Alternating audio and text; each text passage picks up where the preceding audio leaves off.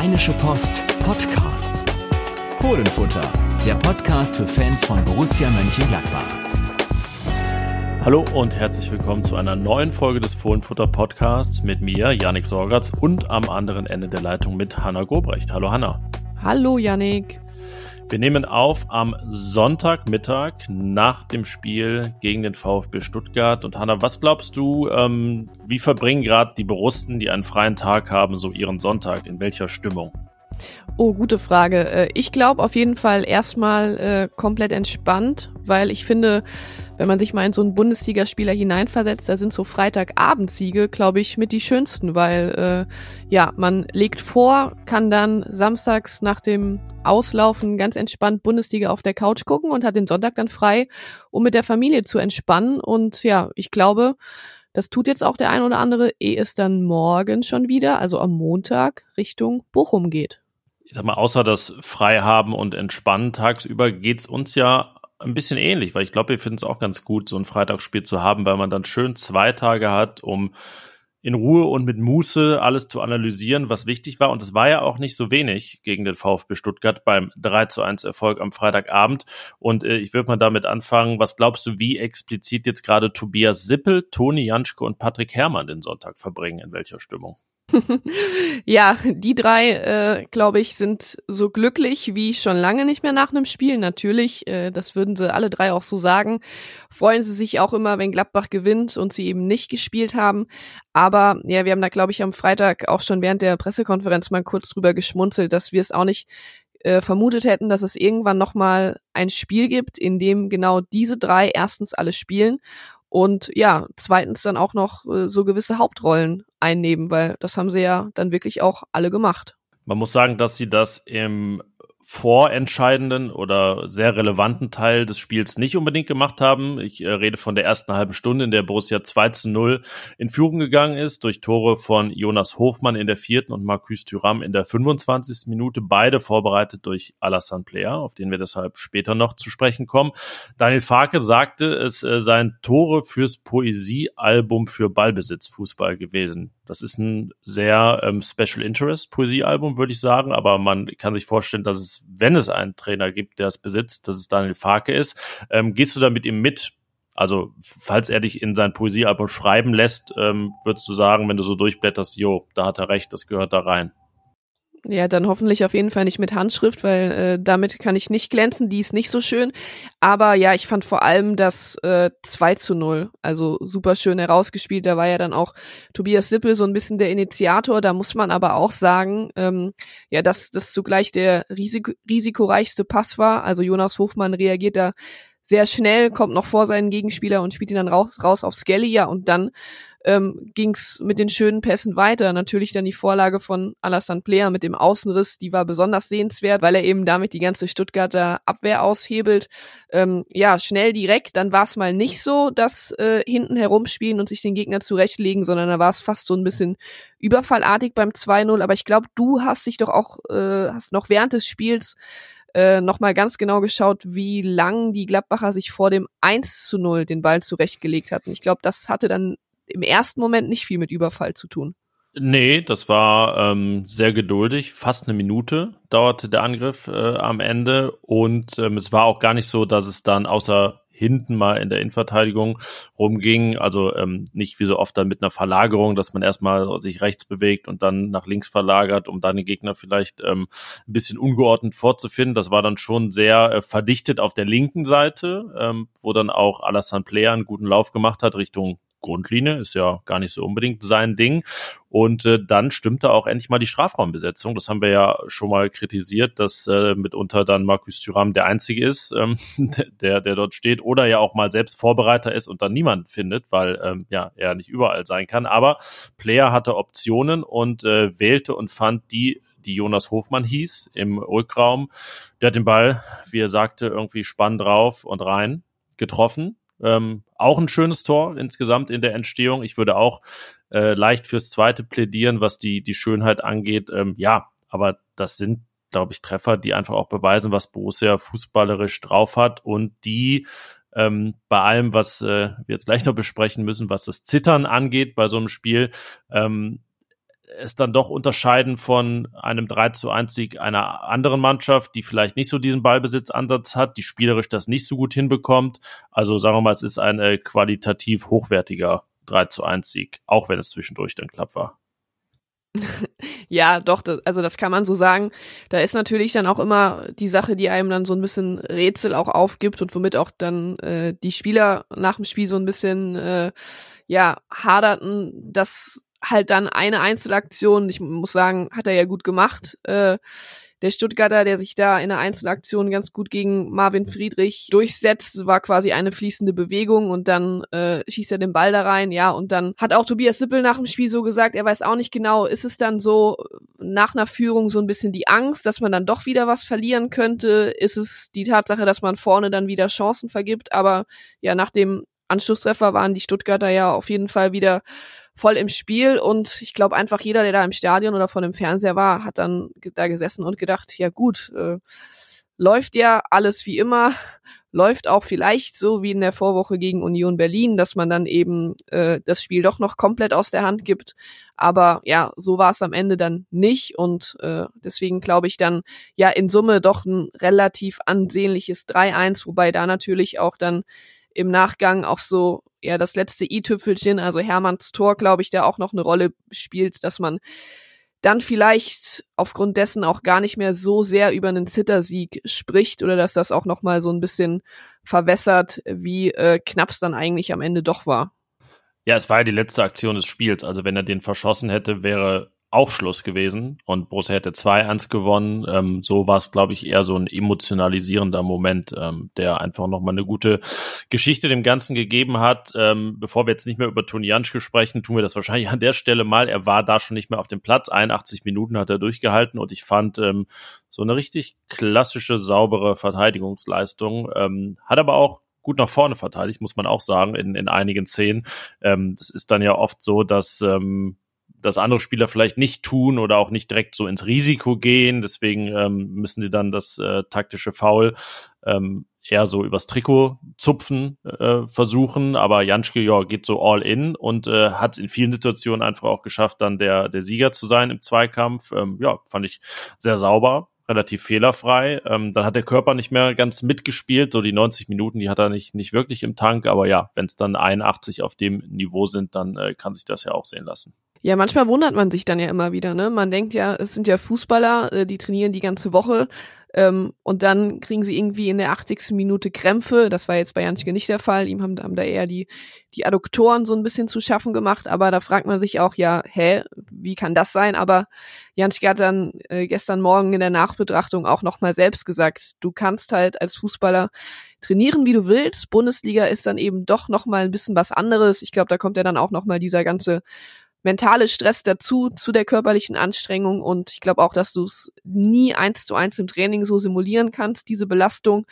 Ähm, ja, aber äh, hat am Ende dann ja doch gereicht. Tobi Sippel hat es auch, hat es auch so ein bisschen äh, schmunzeln kommentiert und meinte dann, ja, den Toni, den muss man so ab der 60., 70. dann immer noch ein bisschen überreden, dass er weitermacht.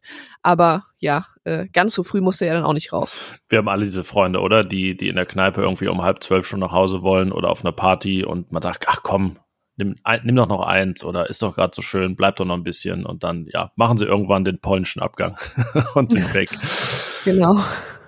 Hm, ja, lass vielleicht noch mal kurz über das sprechen, was dann zittrig war gegen Stuttgart. Ähm, du hast ja gesagt, dass es äh, auch eine sehr schöne Einzelaktion einfach war beim Anschlusstreffer. Ähnlich so eine Bewegung wie äh, Wolfsburgs Mamouche äh, gegen Friedrich beim Duell vor ein paar Wochen. Ähm, nicht ganz so schön, aber ähm, ja auch wirklich toll vorbeigelegt und dann abgeschlossen, bisschen verzögert noch und äh, so, dass die lange Ecke dann frei war. Da konnte Sippel wirklich nichts machen. In Summe, wenn wir so alle Torchancen im Spiel nehmen, ähm, hat Gladbach seine beiden größten genutzt. Ähm, das Hermann-Ding nach Expected Goals gar nicht so hoch, weil der Winkel recht spitz war, aber ich finde, ja, kann man schon auch mal machen. Und letztlich war es doch so, dass Stuttgart äh, neben dem Tor, das sie erzielt haben, zwei wirklich große Chancen hatte. Ähm, relativ früh schon Thiago Tomasch am langen Pfosten, da ähm, fällt der Ball so auf die Latte. Das war ein großes Ding und dann eben in der 83. Minute. Und ja, der Unterschied zum Unionsspiel beispielsweise war, dass äh, Sippel den hält, nicht daneben greift, ähm, in dem Fall wäre es auch nicht schlimm gewesen, wenn er nicht gehalten hätte, weil es wirklich schwierig war. Aber ja, es ist dann diese wirkliche Nuance, die ähm, ja den Unterschied macht zwischen in dem Fall sogar drei und null Punkten. Ja, und äh, ich meine, man hat ja auch nach Abpfiff gesehen, wie, wie gut Tobias Sippel das einfach äh, auch getan hat. Er war ja dann wirklich nach dem Unionsspiel auch zu Recht in der Kritik, äh, hatte in, in Darmstadt schon einen schlechten Einstand mit dem Pokal aus und ich fand es dann im Nachgang auch eigentlich ja recht bemerkenswert, wie offen er dann darüber gesprochen hat, äh, was da so in den letzten zwei, drei Wochen in ihm vorging. Also dass er wirklich auch gesagt hat, das hat mich äh, total belastet, ich habe mir totale äh, Gedanken gemacht. Es ging mir nahe, dass ich der Mannschaft äh, nicht helfen konnte, so wie ich sonst immer ähm, getan habe. Und es gab ja dann auch nach der Parade direkt auch schon den ein oder anderen zynischen Kommentar, ähm, wo dann gesagt wurde, ja, Sibyl hat ihn nicht gehalten, sondern er stand halt einfach nur da. Also er konnte quasi nicht so viel dafür, dass er den Ball gehalten hat. Aber ja gut, da sage ich halt auch. Aber er hat ihn nun mal gehalten. Das ist das Ergebnis und es ist sein Job, diesen Ball zu halten und den hat er dann äh, bravourös erledigt. Er ist auch nach Abpfiff. Ich glaube, da waren äh, die Augen von vielen noch bei Patrick Herrmann, weil der das Spiel ja quasi äh, ja mitten im Torjubel beendet wurde und Tobias Sippel ist da mit dem Abpfiff auf der Linie ähm, auf die Knie gesackt, hat äh, die Hände zur Faust geballt und sich da mal alles aus, aus der Seele rausgeschrien und dann kamen auch schon äh, Fabian Otte, Jan Olschowski und Daniel Farke auf ihn zugestürmt und ja, ich kann mir vorstellen, äh, was da von ihm abgefallen ist und ja, das ist dann natürlich auch neben dem Tor von Hermann so eine ja, emotionale Geschichte, die äh, glaube ich, auch einer Mannschaft dann auch nochmal im Nachgang äh, sehr, sehr gut tun kann. Ja, und das äh, sind, finde ich, auch ähm, diese emotionalen Momente, die diesen Sieg irgendwie besonders machen, die vielleicht dann auch einen Effekt haben, weil der Sieg sich noch besser anfühlt, auch für die Fans, die ähm, ja Sippel und äh, Hermann gerade nach Union auch scharf kritisiert haben, zu, zu Recht. Ähm, Patrick Herrmann hatte da ja einen ja eher suboptimal geschlagenen Freistoß. Im Gegenzug fällt dann das 1-2 in der Nachspielzeit nach einer Ecke. Ähm, also das, das sind ja Momente, die dem Ganzen noch was, was Besonderes geben. Und äh, ich stelle mal eine These auf. Es ist für Borussia sogar jetzt ähm, am langen Ende, wie ein gewisser Ex-Manager sagen würde, gewinnbringender, dass man diese zittrigen Momente so gut überstanden hat, dass man, Codewort Daniel Farke diese Resilienz gezeigt hat, als wenn man das Ganze einfach rund, souverän runtergespielt hätte und 3-0 gewonnen hätte. So sehe ich es auch. Vor allem dann eben, da dieses Unionsspiel noch so präsent und in den Köpfen war und das äh, ja einfach eine Woche vorher äh, komplett nach hinten losgegangen ist, dass man dann eben doch zeigt, äh, dass man in der Lage ist, als Mannschaft dann so einen Sieg über die Zeit zu bringen, egal wie. Ich fand es noch, äh, noch mal gerade dann, dann zum Abpfiff und zu den Schlussminuten.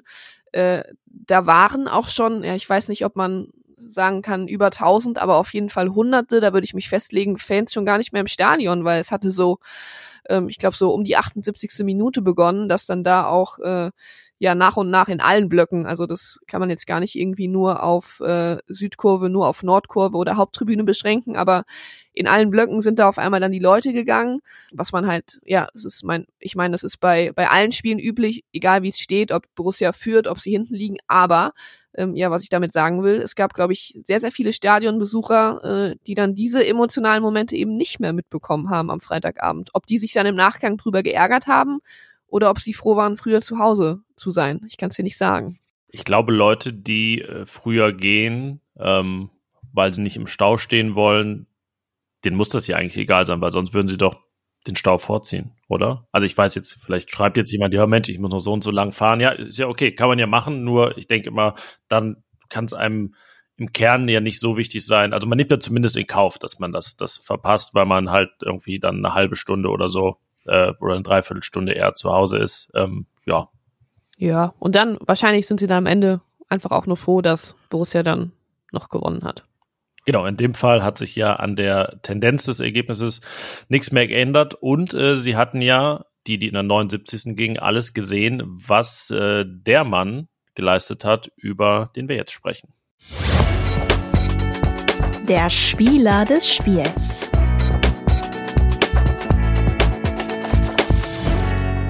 Ja, die Rede ist von Alassane Player, der zwei Vorlagen abgeliefert hat, eine 2 Plus bekommen hat in unserer Einzelkritik, damit der Spieler des Spiels war. Und äh, ich musste dich ja, ich kann dich ja jetzt fragen, ob du meinst, es war verdient, denn äh, die Noten hat unser Kollege Thomas Grulke gemacht, aber äh, Spoiler, wir haben ihm ja doch zugestimmt. ja, äh, das haben wir. Er hat die vertrauensvolle Aufgabe bekommen und hat die auch mit Bravour gemeistert, weil ja, für mich war auch Alassane Player ähm, der, der Beste auf dem Feld, einfach der beste Gladbacher. Da hat er ja nicht mit einem Tor zu beigetragen, aber eben mit äh, zwei sehr, sehr guten Vorlagen. Äh, wir haben sie angesprochen, die, diese Rücklage oder dieser Rückpass in den Rückraum zu Jonas Hofmann äh, zum 1-0 und eben dieser, dieser feine Außenrisspass. Ja, also ich glaube, Alassane Player ähm, hat da, und das hat Daniel Farke auch nach dem Spiel gesagt, aber ich finde, die Beschreibung passt ganz gut, hat so die komplexeste Saisonleistung gezeigt. Also fand auch ähm, überhaupt sehr, sehr, sehr sauber in seinem Passspiel. Ich habe jetzt die, die Quote nicht im Kopf, aber ich glaube, es war, war über 90 Prozent, was ja dann für Offensivspieler ähm, auch nicht so selbstverständlich ist. Äh, ja, hat die beiden Tore vorbereitet, war immer aktiv im Spiel. Und äh, ja, was ist, was ist mit Alassane Player passiert, Janik? Hm, ja, er ist ein anderer Spieler, als 2018, 19, mindestens, als er gekommen ist unter Dieter Hecking, obwohl er ja auch da schon nicht immer der klassische Mittelstürmer war, gern ja diese typischen Player-Tore gemacht hat, von halb links nach innen gezogen.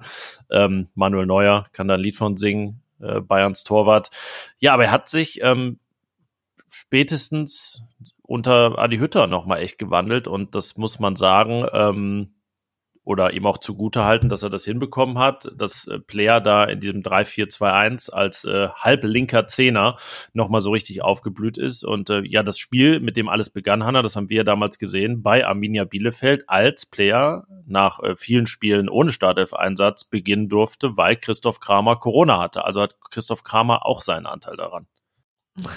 War ja klar, dass Christoph Kramer auch noch damit irgendwas zu tun haben muss.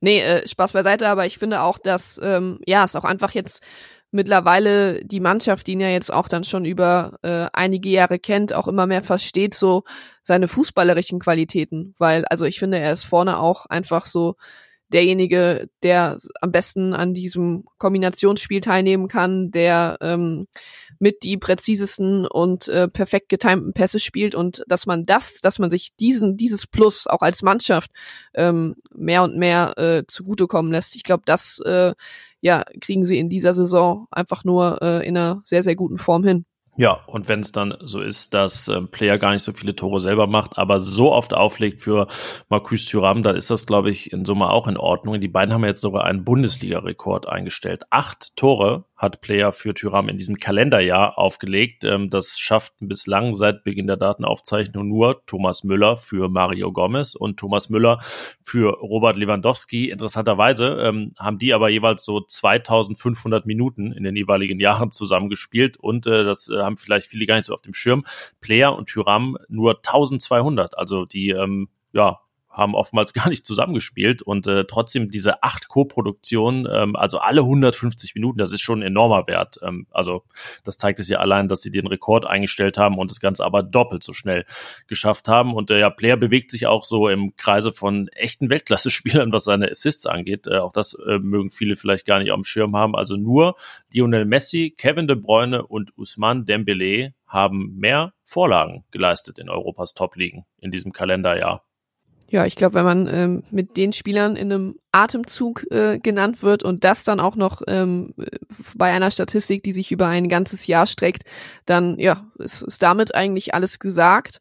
Player hat sich seine äh, 2 Plus redlich verdient und ja, Daniel Farke hat dann nach dem Spiel äh, gelobt, äh, ich habe es angesprochen, hat gesagt, es ist die komplexeste Leistung gewesen, aber er hat auch gleichzeitig gefordert.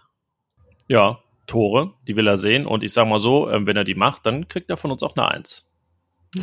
Vielleicht auch schon in Bochum. Ja, mal schauen.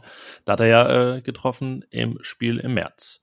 Ja, wir haben über ein Thema noch nicht gesprochen. Ähm, es ist ein bisschen die Frage, welche Bedeutung die für den Ausgang des, äh, das Thema für den Ausgang des Spiels hat, nämlich die Schiedsrichterleistung. Besonders eine strittige Szene.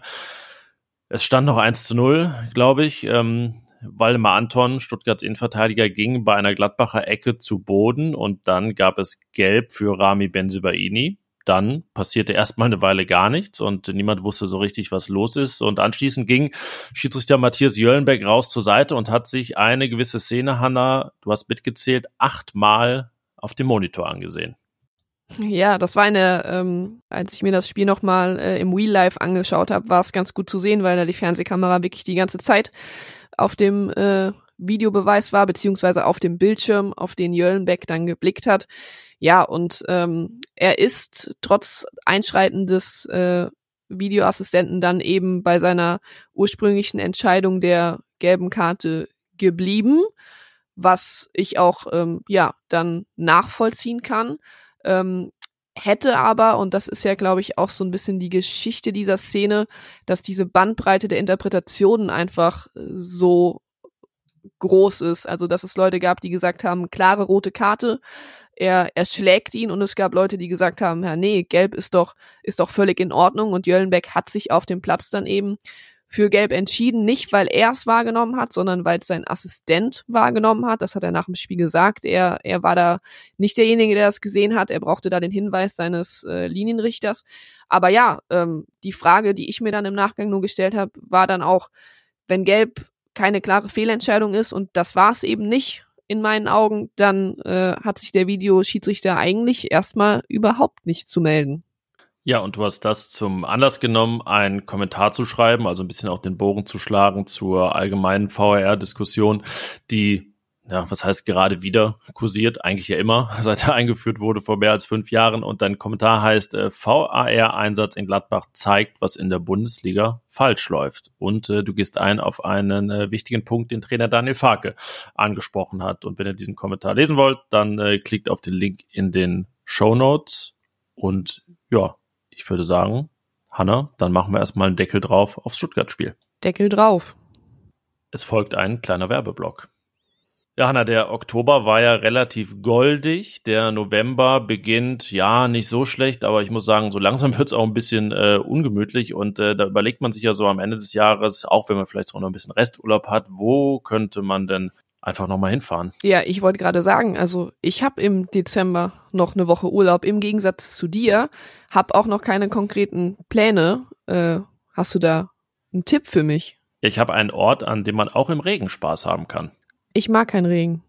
Ja, du musst, also du bist dann auch nicht im Regen, sondern du entgehst dem Regen. Also du, also im Prinzip. Ach ne? so. Du vermeidest ihn. Ja, deswegen, also vielleicht hörst du das Ganze mal an, dann ist doch was für dich. Ja, sag, wo soll ich hin? Ja, äh, wir äh, könnten dich und vielleicht auch unsere Hörerinnen und Hörer, wenn sie Lust haben, mal wieder nach Bad Reichenhall schicken, unseren Werbepartner für diese Episode, die Tourismusregion dort. Ähm, da kann man auch aus einem Regentag richtig was machen. Zum Beispiel vormittags die alte Saline Bad Reichenhall besuchen. Da geht es 700 Stufen hinab und bei einer Führung durch das unterirdische Stollensystem äh, ja, erfährt man viele interessante Dinge über Alpensalz, Alpensohle und ja, wir wissen ja alle, so Bad Reichenhaller Salz, das haben doch sehr viele zu Hause auch in der Küche stehen. Also im Prinzip, ja, dort Urlaub machen, womit man sonst würzt. Ja, und nachmittags gibt's vielleicht einen Besuch in der Rupertus-Therme, auch da wieder Sohle, salzig geht's dort zu und äh, dann kommt noch was mit S dazu, die Sauna. Oh, ja, also wenn es um Entspannung geht, da bin ich immer dabei. Bist du dabei? Wollte ich gerade sagen, das habe ich mir doch gedacht. Ja, und auch wenn ihr jetzt Lust habt, mal nach Bad Reichenhall zu fahren oder euch darüber zu informieren, dann klickt euch rein auf bad-reichenhall.de. Und jetzt machen wir weiter mit dem Podcast. Ja, Hanna, englische Woche auch für uns beide, was die Stadionbesucher angeht. Äh, Freitag Borussia Park gegen Stuttgart. Dienstag, jetzt muss ich gerade überlegen, was ist es denn? Also die Romantiker und Traditionalisten sagen natürlich Ruhrstadion in Bochum. Auf jeden Fall fahren wir dahin. Ja, da fahren wir beide hin und mal wieder. Und dabei muss man ja sagen, da kommen natürlich direkt Erinnerungen hoch, weil 100 Prozent unserer gemeinsamen Stadionbesuche in Bochum, äh, ja, da wurde das Spiel abgebrochen. Wird das jetzt auch am Dienstag passieren? Mm, Vermutung nein. Also jetzt rein statistisch, mathematisch Wahrscheinlichkeitsrechnung passiert es ja doch relativ selten, weshalb wir da wirklich ein historisches Spiel gesehen haben im März, dass Borussia dann, man kann sagen, sowohl am grünen Tisch als auch auf dem grünen Rasen 2 zu 0 gewann. Ja, damals war es auf beiden Seiten mehr oder weniger Abstiegskampf. Man kann fast sagen, auf Seiten der Bochumer sogar ein Tick weniger ähm, als bei Borussia. So war die Lage damals. Ja, und jetzt äh, sehr doller Abstiegskampf beim VfL Bochum. Bei Borussia, ja, wieder leichte Tuchfühlung zu Europa äh, vor dem vorletzten Spiel, vor der WM-Pause. Jetzt könnte man ja sagen, ja gut, also das muss man schon gewinnen beim Tabellen 17. Aber ist es so leicht? Nein, also äh, die Art, wie du die Frage formuliert hast, äh, lässt mir ja gar nichts anderes. War ich wieder suggestiv? Das kann ja gar nicht sein. Als da erstmal mit einem Nein einzusteigen. Ja, Bochum äh, am Wochenende 0 zu 3 gegen äh, Dortmund verloren. Ich habe mir da auch äh, ja einen Großteil des Spiels angeschaut am Samstag. Muss auch so ein bisschen sagen, dass, also wenn man jetzt hört, Dortmund gewinnt 3-0 gegen Bochum und schießt da die die ersten drei Tore oder die einzigen drei Tore auch schon in den ersten 45 Minuten, dann klingt das nach so einem richtig klaren Sieg. Ich muss aber sagen, fand jetzt die Bochumer Leistung im Gesamten gar nicht so schlecht was sie dann gemacht haben. Und ja, oft fallen eben auch nur so im Fußball Tore, sind äh, ja so eklanta eklatante Fehler, ähm, gerade auch äh, rund um den eigenen 16er. Also das 1-0 durch Mukoko entsteht durch einen Ballverlust fast auf, auf Strafraumhöhe der Bochumer.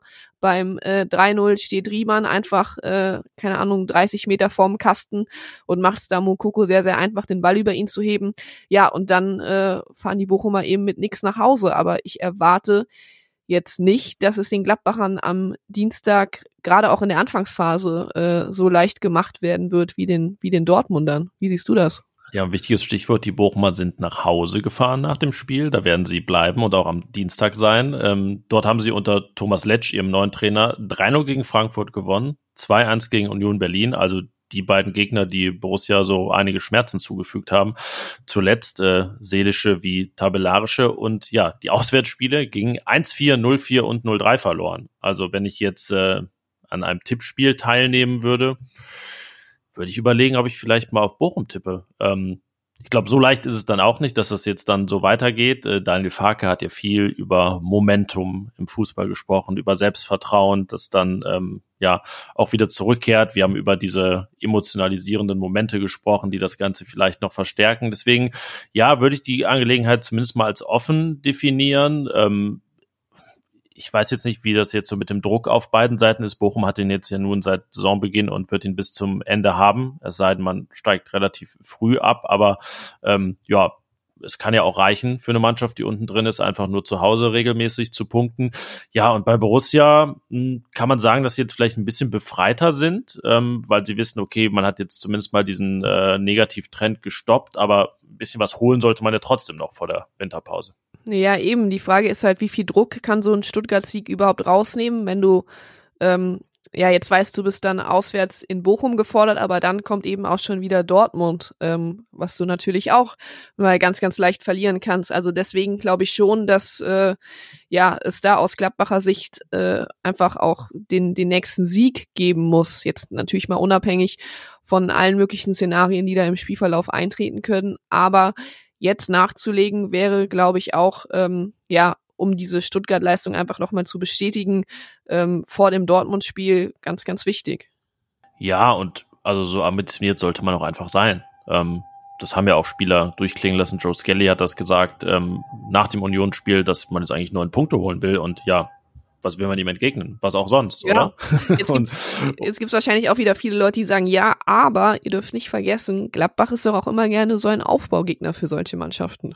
Ja, vielleicht ist es deswegen aber ja ganz gut, dass es diese Bochumer Heimsiege gab. Also sie haben jetzt ja nicht fünf Spiele in Folge verloren. Vielleicht muss nicht so viel aufgebaut werden und dann machen sie es auch einfach nicht. Ja, das äh, könnte auch sein. Noch eine These ja. meinerseits. Wollen wir uns mal in den äh, nächsten Thesenbereich und Prognosenbereich stürzen?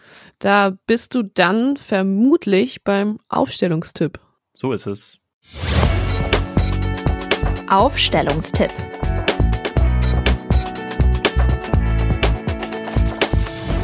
Ja, Janik, wenn ich mir jetzt so die Aufstellung von Freitagabend anschaue, da gibt's, wenn wir ähm, mal erst in der Defensive bleiben, eigentlich so zwei Personalien. Zum einen ist die Frage, wird Jan Sommer zurückkehren? Ähm, da ist jetzt meine persönliche Vermutung einfach noch nein, weil er auch erst am Freitag das erste Mal wirklich dann ins Lauftraining eingestiegen ist, aber bis dahin noch. Ja, du, du hast gerade gesagt, zwei Personalien und mein Kopf hat sich gefragt, warum, Hä, wie? Ich hab, ich kam, kam nur auf eine, weil ich gar, weil ich äh, wirklich auch fest damit rechne, dass es noch nicht reicht für Sommer. Ja. Deswegen war das für mich schon gar nicht frag, äh, fraglich. Ja, guck mal, da, da sind wir uns doch schon mal einig, dass das auf jeden Fall noch zu früh ist. Ja, und dann kommen wir zur Viererkette. Da ist jetzt die Frage, ähm, wie geht's Toni Janschke, beziehungsweise wenn es ihm gut geht bis Dienstag und wenn er wieder fit ist, ähm, wie ist dann die Lage bei Nico Elvedi, der am Freitagabend mit Fieber äh, im Bett lag? Ja, oder auf der Couch oder so, irgendwo, irgendwo aber gelegen, zumindest. So klang es zumindest äh, bei Daniel Farke. Ja, es ist ja bei, dieser, bei diesem Aufstellungstipp so, dass äh, Nico Elvedi, Toni Janschke, Christoph Kramer und Lars Stindl zusammenhängen. Ähm, ja. Sollte man nicht vermuten, aber so ist die Lage. Bei Borussia, ich äh, will vielleicht auch schon vorwegnehmen, dass ich äh, alle anderen Personalien gar nicht in Frage sehe und da auch nichts ändern würde. Ähm, aber jetzt nehmen wir mal an, es reicht nicht für Elvedi, es äh, reicht nicht für Janschke, dann dann würde es wahrscheinlich so sein, dass Christoph Kramer wieder in der Innenverteidigung ran muss und Lars Stindl auf die 10 zurückkehren würde. Glaubst du, dass es ansonsten auch, also angenommen, hinten ist alles ja, nicht, nicht äh, ganz so dramatisch. Janschke oder Elvedi können spielen, dass Stindl trotzdem beginnen könnte? Äh, könnte ja, mit Sicherheit. ähm, dass das passieren wird, nee, glaube ich nicht. Also ähm, gerade auch, also dann wird Christoph Kramer eben wieder vorne beginnen und ja, ich glaube einfach, dass äh, das bei Daniel Farke gesetzt ist. Ist Christoph Kramer fit, dann spielt er, egal ob in der Innenverteidigung, auf der Sechs hinten oder vielleicht dann äh, auch mal ganz vorne, zumindest immer als erster Anläufer. Ähm, ja, also für mich äh, sitzt dann Lars Stindl am Dienstag äh, leider aus seiner Sicht äh, wieder auf der Bank. Ja, irgend, irgendwas gibt Christoph Kramer diesem Spiel, was sich dann auch mal wieder ähm, so ähnlich wie die Emotionen nach einem Hermann-Tor oder Toni Janschkes Leistung nicht so in Zahlen fassen lassen, nicht so packen lassen. Aber ja, er stabilisiert das Ganze irgendwie. Er ist in dieser Anläuferrolle sehr wichtig. Ich finde, wenn er sich jetzt noch mal ein bisschen was irgendwie im Stadion, im Stadion, im Strafraum äh, traut und vielleicht auch mal direkter irgendwie äh, eine Entscheidung trifft, dann geht da vielleicht sogar mal was in Richtung Scorerpunkten. Ähm, ich finde, es ist immer ein bisschen viel Rumgespiele und dann kommt die Flanke nicht und dann wird nochmal zurückgespielt. Also ja, gerne da sogar noch ein bisschen mehr zutrauen. Ähm, die, die Technik dazu hat er ja und ähm, ja, ich kann es mir auch einfach von der dem Gesamtverlauf der Saison bisher und irgendwie dieser Rolle, die Kramer gespielt hat, einfach nicht vorstellen, dass äh, Daniel Farke da jetzt in Bochum ähm, sagt, nee, ich nehme jetzt irgendwie Julian Weigel oder Kone raus oder ähm, setzt die Kramer einfach auf die Bank. Ähm, das kann ich mir einfach nicht vorstellen. Deswegen, ja, wird es dann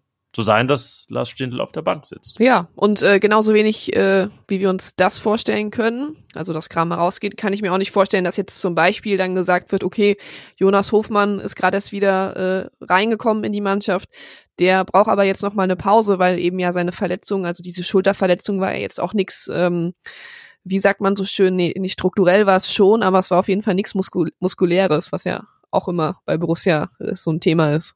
Ja, er ist ja auch ähm, auf die Schulter gefallen, Jonas Hofmann, und hat gemerkt, alles gut. Das war, war wichtig. Und ja, deswegen ähm, geht es jetzt auch einfach äh, um sechs Punkte noch vor der WM-Pause. Und deswegen äh, wird jetzt auch niemand geschont werden, weil er zur WM fährt. Das ähm, ja, werden die Vereine nicht machen.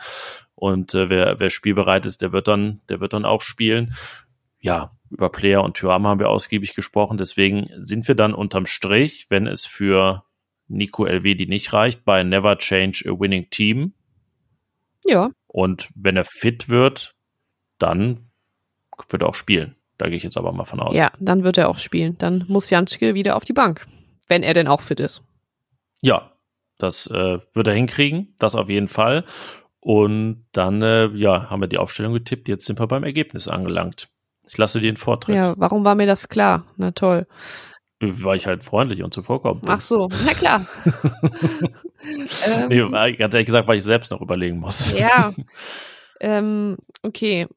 Hm, ich tippe ein, also ich sag mal, dass hinten die Null steht bei Gladbach, was für Tobias Sippel dann auch bedeutet, dass er jetzt das erste Mal, seitdem er Sommervertritt zu Null spielt und dass vorne dann auch mal ein Tor reicht. Also so ein richtiger, dreckiger Dienstagabend, Flutlicht, Auswärtssieg in Bochum. Ist eine Kombi, die es nicht oft gab. Ähm, Gladbach hat ja in Bochum, hatte ja in, Glad äh, in Bochum lange nicht gewonnen.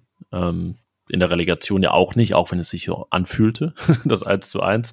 Ja, mein Tipp, ich habe geschwankt, ob ich sage unentschieden oder doch Auswärtssieg. Ähm, ist jetzt, ja, sind wir schon wieder optimistischer gestimmt, aber ja, ich denke, wenn man es wirklich schafft, in einigen Szenen die spielerische Qualität so auf den Rasen zu bekommen, wie das gegen Stuttgart war, und hinten einfach, ja, gerne auch mit Toni Janschke das Ganze eher klassisch wegverteidigt, dann ähm, sind die Chancen auch gut. Ich ähm, glaube aber nicht an ein zu 0, sondern bleibe auch bei deiner Differenz und sage 2 zu 1. Okay. Für Borussia. Und ich sag dann mal, Alassane Player trifft am Dienstag. Oh, okay. Das äh, gibt extra Punkte, wenn es so sein sollte. In unserer nicht geführten Liste. Genau. ja, Hanna, ich würde sagen, dann äh, sind wir und hoffentlich auch unsere Hörerinnen und Hörer vorbereitet fürs Spiel am Dienstag. Schlag auf Schlag geht's vor der WM-Pause.